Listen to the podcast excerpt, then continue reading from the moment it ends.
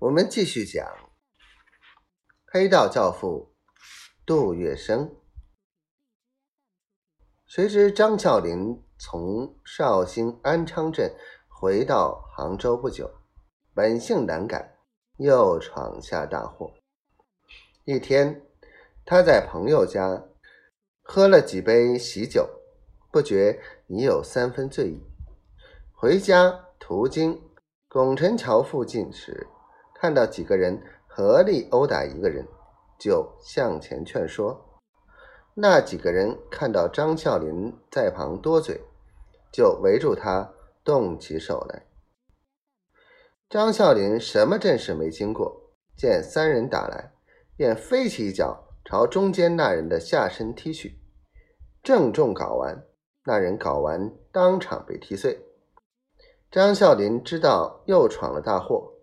急忙挣脱身来，也不敢回家，连夜逃到了上海。这是他第一次来上海，落脚在小东门外东昌渡一带码头上，更名为林生。经同乡投机药商黄楚九介绍，张啸林拜青帮大字辈樊离远为老头子。由于有些文化，他很快熟记了海底的术语。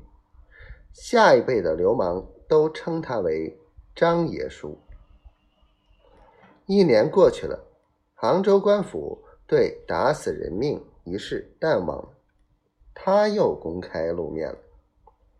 在这时，杜月笙结识了张啸林。张啸林在东昌渡码头。